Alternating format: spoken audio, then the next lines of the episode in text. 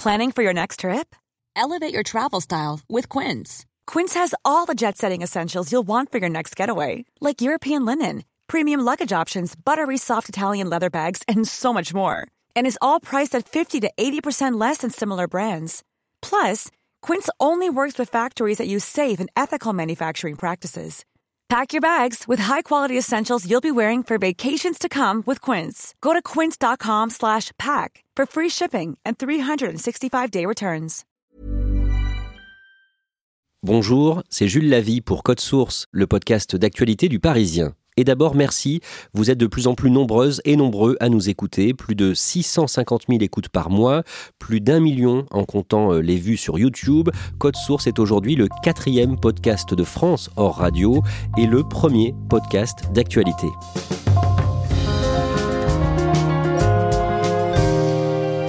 Il était le grêlé, un mystère pour la police judiciaire depuis plus de 30 ans. Se sachant bientôt démasqué, François Vérove s'est suicidé le 27 septembre. Il est le dernier tueur en série en date à avoir été identifié en France. Nous avons déjà consacré un podcast en deux épisodes à cette affaire, mais nous avons eu envie d'y revenir suite à plusieurs informations exclusives révélées par le Parisien, notamment l'audition de sa femme. À ses yeux, François Vérove, le père de ses enfants, était un homme sans histoire à l'humeur égale. Cet épisode de Code Source est raconté par deux journalistes spécialistes police-justice du Parisien, Denis Courtine et Timothée Boutry.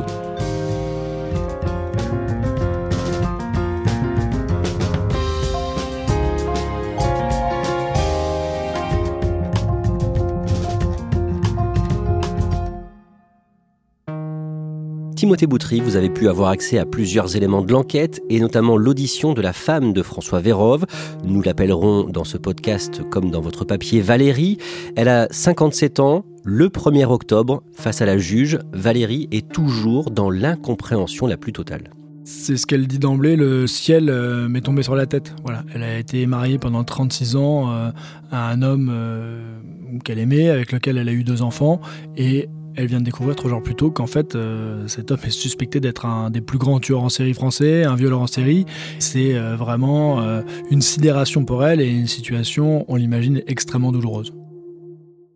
Denis Courtine, de votre côté, vous avez enquêté sur le terrain dans les différentes villes où euh, François Vérove a vécu et vous allez apporter des éléments supplémentaires dans ce podcast, supplémentaires au témoignage de la femme de François Vérove. D'abord, rappelez-nous qui est le grêlé aux yeux des enquêteurs jusqu'à ce qu'on découvre son identité.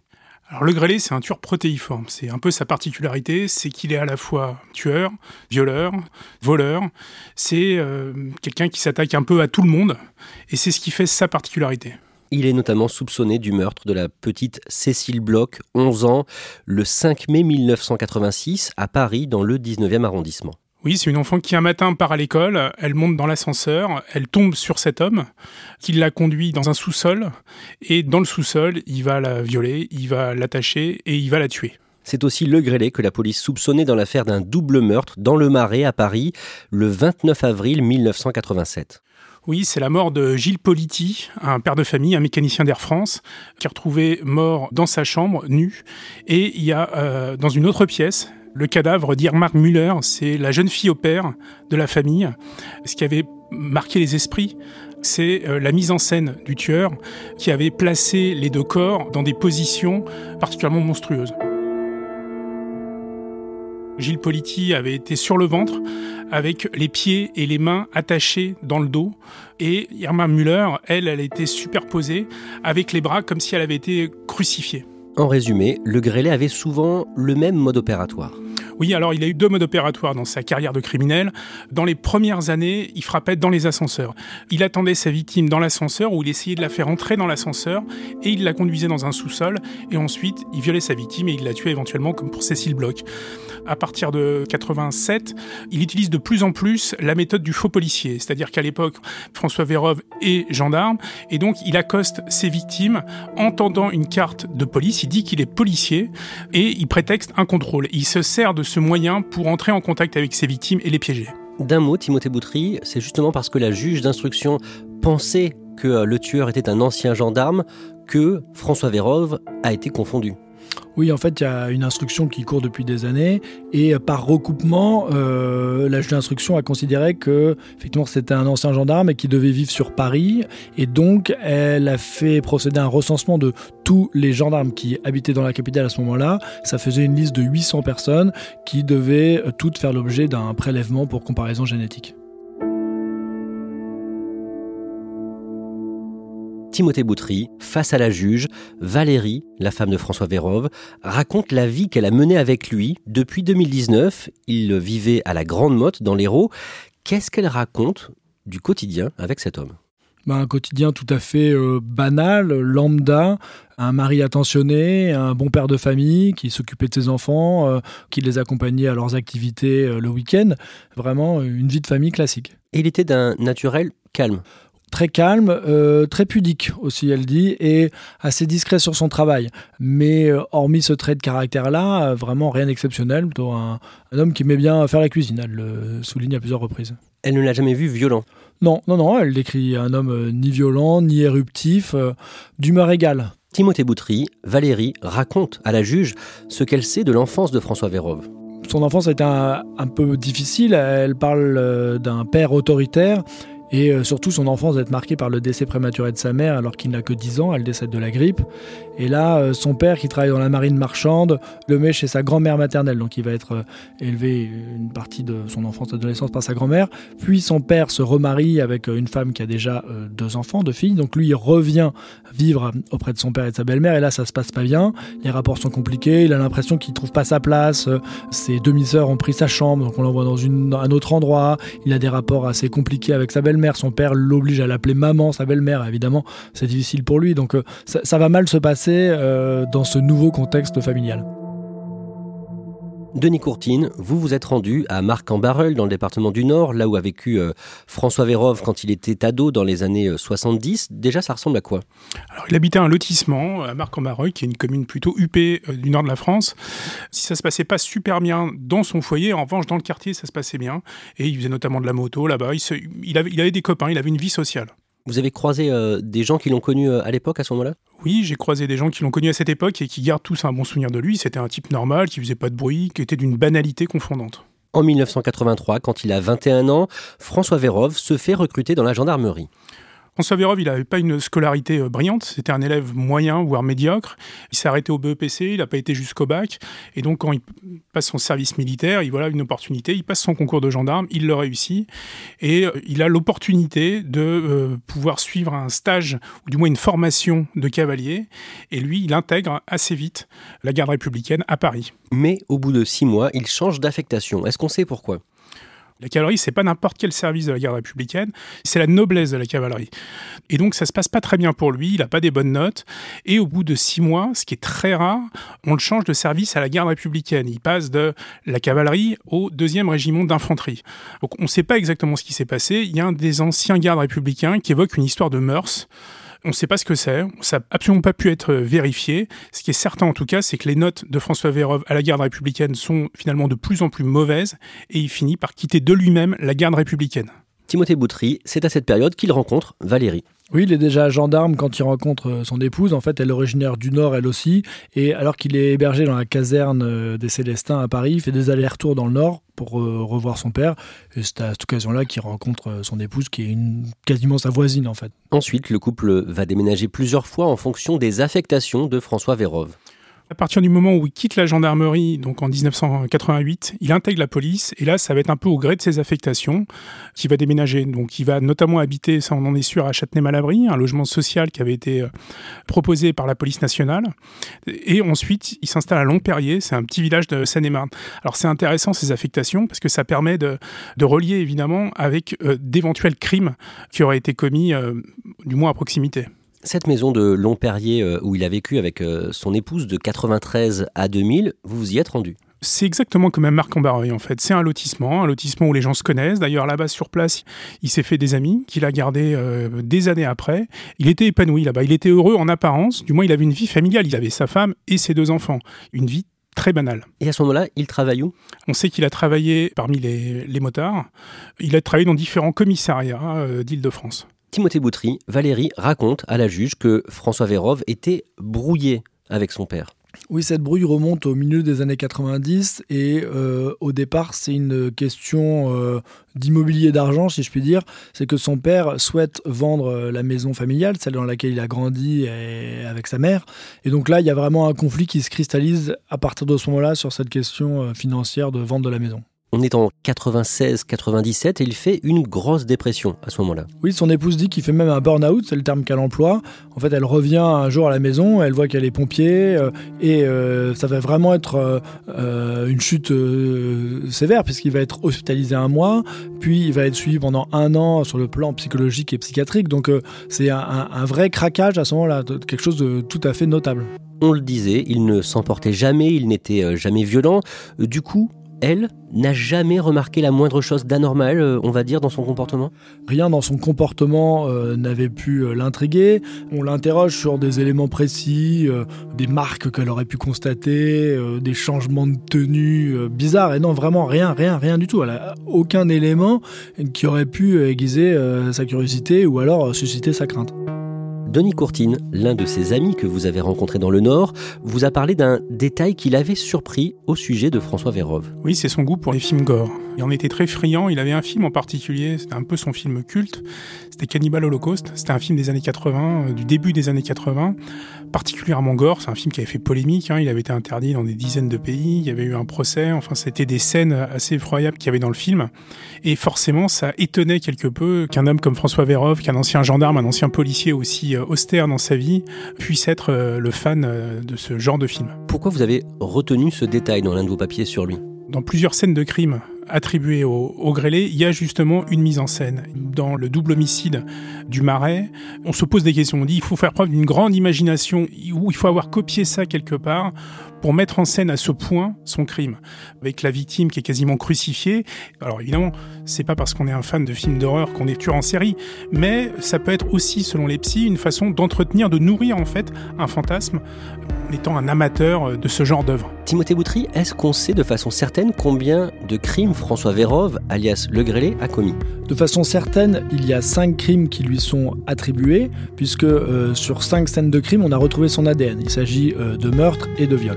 Il y a une sixième euh, victime dont l'agression, un viol, lui a été imputé. Donc l'instruction vise précisément trois meurtres et cinq viols. Denis Courtine, vous avez euh, cherché euh, à savoir si euh, François Vérove avait pu commettre d'autres crimes et vous avez pu accéder à l'enquête du groupe de la police judiciaire en charge des cold cases, les affaires non élucidées. Qu'est-ce que vous avez appris?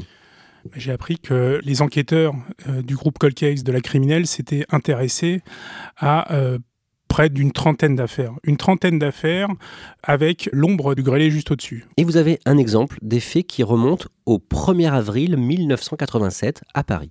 Le 1er avril, donc il y a un faux policier euh, qui se présente dans un immeuble dans le, dans le 6e arrondissement. Il y a une boum. Il dit bah voilà, moi je suis policier. Euh, j'ai appris qu'il y avait une boum. Vous faites trop de bruit. Les voisins se plaignent. Du coup, je vais rester à la fête pour vous surveiller. C'est une scène qui dure très longtemps et qui dure plusieurs heures. Il reste là. Il fait même la vaisselle. Il passe des disques. Il joue, au disque jockey pendant une période et à la fin de la boum, il se retrouve avec deux personnes, deux adolescents, et euh, il commet des violences sexuelles sur une adolescente et sur l'autre victime. Euh, il essaye de commettre euh, des violences sexuelles, mais le gamin arrive à se défendre et l'auteur prend la fuite. Timothée Boutry, la femme de François Vérove, a raconté pendant son audition face à la juge la réaction de ce mari quand il a été appelé par les enquêteurs et qu'il a compris qu'il allait devoir faire un test ADN et donc être démasqué. Comment est-ce qu'il a réagi après cet appel? En fait, c'est son épouse qui reçoit l'appel de la PJ de Montpellier parce qu'elle utilise euh, l'ancien numéro de son mari. Et elle dit, bah après, voilà, il est revenu, je lui ai dit, ah, au fait, faut que tu appelles la PJ, euh, c'est pour une vieille affaire.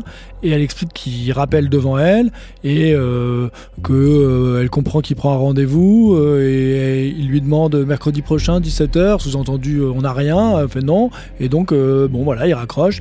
Et elle dit, il note même dans son agenda électronique, le mercredi suivant, 17h, rendez-vous au PJ. Pas de signe particulier non, aucun signe. Même la juge repose la question en disant mais vraiment il se passe rien. Ah bah non, euh, on a même été faire euh, une balade sur la plage après, euh, aucune, aucune réaction. Alors que là, forcément, François Vérov sait qu'il va être démasqué.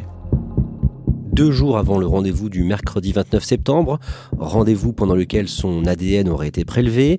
François Vérov a trouvé un prétexte pour quitter la maison. Il a dit qu'il allait accueillir des clients Airbnb d'un autre appartement qu'il détenait et il est parti à vélo. Oui, il part sur son vélo électrique, euh, sa femme précise en Bermuda beige avec une chemise imprimée et un gilet bleu marine. Rien d'exceptionnel pour elle parce qu'ils ont ce logement qu'ils mettent en location, euh, il y a quelqu'un qui arrive, euh, voilà. Et c'est qu'après coup qu'elle comprendra que la location devait débuter théoriquement le lendemain et que en fait il n'y avait absolument aucun rendez-vous qui était prévu ce soir-là. Et ce soir-là, François Vérov ne rentre pas, l'alerte sera donnée et on découvrira que François Vérov s'est tué la nuit ou le jour suivant, le 27, en avalant des médicaments. Il a laissé derrière lui un mot pour les secouristes, demandant à ne pas être réanimé en cas de coma. Timothée Boutry, il a surtout laissé une lettre d'un peu moins de deux pages à sa femme pour expliquer son geste. Oui, c'est une lettre d'aveu d'excuses aussi euh, vis-à-vis de, sa femme et de sa famille. Et euh, il explique qu'effectivement, il a commis des gestes euh, impardonnables. Il le dit. Il a dit qu'il était mu par des pulsions grandissantes et qu'il avait besoin de tuer pour effacer la rage qu'il avait en lui. Donc c'est c'est une lettre extrêmement crue. Et en même temps, voilà, il dit qu'il voulait pas imposer tout ce qui va suivre à sa famille. Et donc il a préféré se supprimer. Que l'enquête va évidemment se terminer puisqu'il est mort et qu'il veut pas faire subir à sa famille euh, une enquête, un procès et, l'opprobre qui va s'abattre sur lui et sur son nom. Il précise que la psychothérapie qu'il avait suivie euh, après sa dépression dans les années 96-97 l'a soigné. Oui, il dit euh, Ce n'est qu'en 97 que j'ai pu être libéré de ces profondes obsessions. Et il ajoute Suite à ma dépression, été pris en charge et j'ai pu bénéficier de ma psychothérapie. Voilà. Cela a cassé cet instinct de mort, parce qu'il dit Car en tuant des innocents, c'était mes propres souffrances d'enfant que je voulais détruire inconsciemment. Et il ajoute Cette guérison, cela a été une véritable délivrance, une véritable renaissance. Timothée Boutry, euh, dans cette lettre, il n'y a pas d'informations précises, utiles pour les familles de victimes qui espèrent forcément connaître un jour la vérité. Il n'y a pas un mot pour eux. C'est pas du tout une lettre circonstanciée. Il n'y a, absolument pas, voilà, c'est vrai, j'ai commis euh, tel meurtre, la petite bloc, euh, j'ai tué Ingmar Muller et Monsieur Politi. Pas du tout. Il n'y a aucune date précise. Il n'y a aucun autre fait qu'on pourrait potentiellement euh, lui rattacher. En revanche, euh, si il parle euh, de ses victimes, puisque il dit je ne pourrais pas effacer le mal que j'ai fait à ma famille ainsi qu'aux familles des victimes. Je ne sollicite aucun pardon parce que tout ça est impardonnable. Les derniers mots de sa lettre sont saisissants. Oui, parce que c'est à la fois celle d'un d'un mari et père qui s'adresse à ses proches. Il dit Je vous aime plus que tout au monde. Et il termine sa lettre en disant Je déteste ce criminel que j'ai été dans le bureau de la juge, sa femme, Valérie, raconte que même ses enfants, leurs deux enfants, n'avaient absolument rien soupçonné. Vraiment, personne n'avait rien, rien perçu. Les enfants, c'est assez vertigineux pour eux. Et d'ailleurs, la femme de François Vérov dit euh, En fait, les enfants m'ont dit, euh, papa, il avait deux visages. Voilà, c'est vraiment un homme à double facette. C'est ça qui, rend cette histoire encore plus euh, effrayante et questionnante. C'était l'une des plus vieilles enquêtes non résolues en France, un cold case. Vieux de 35 ans, le grêlé, surnom euh, donné euh, à cet homme à cause de sa peau acnéique, a été identifié. Il s'appelait François Vérove, il était ancien gendarme, il était jusqu'à un passé euh, récent bon père de famille et bon grand-père. Il s'est donc suicidé après avoir signé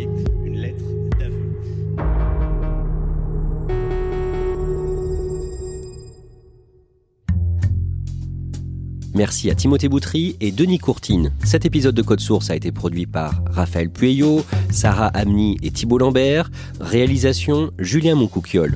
Code Source, le podcast d'actualité du Parisien, est disponible sur toutes les plateformes.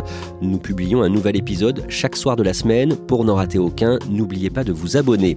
Vous pouvez nous suivre sur Twitter, at Code Source, nous laisser un commentaire sur votre application audio préférée ou nous écrire directement code source at leparisien.fr.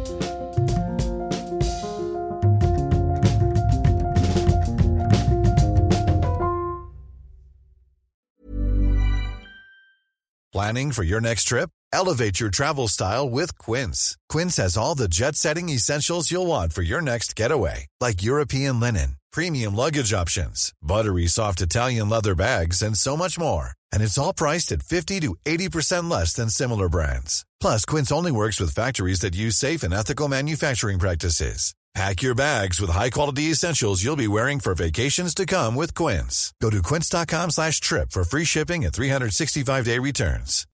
It's the Kia Summer Sticker Sales Event, so give your friends something to look at, like a B&B with an ocean view, an endless field of wildflowers, or a sunset that needs no filter.